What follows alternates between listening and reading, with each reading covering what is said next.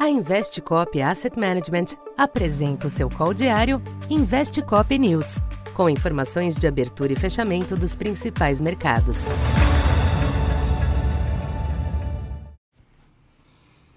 Boa tarde.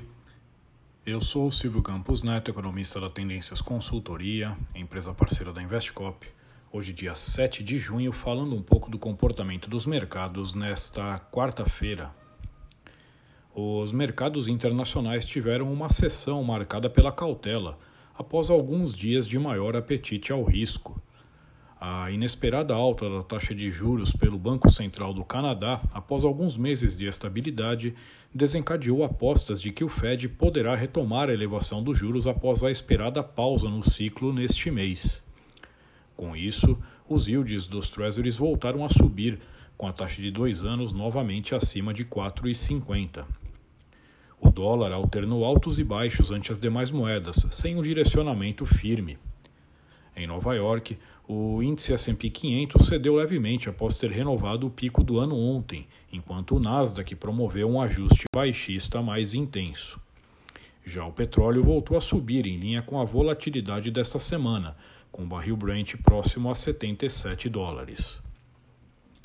Aqui no Brasil, o IPCA reduzido em maio, que trouxe aberturas mais positivas, ajudou a consolidar a visão de melhora do quadro inflacionário e as apostas de corte da Selic em agosto.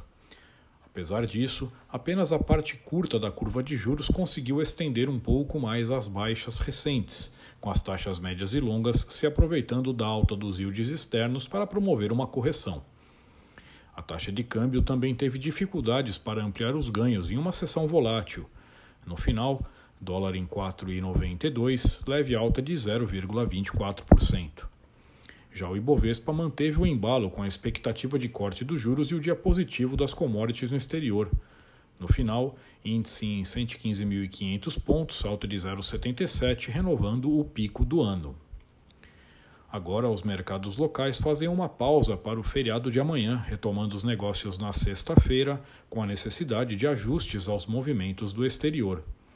A virada observada no, humor externo hoje pode contaminar o, senti o sentimento dos investidores nesta quinta, estendendo os ajustes observados nas bolsas, yields e taxas de câmbio, embora sem perspectiva de variações expressivas.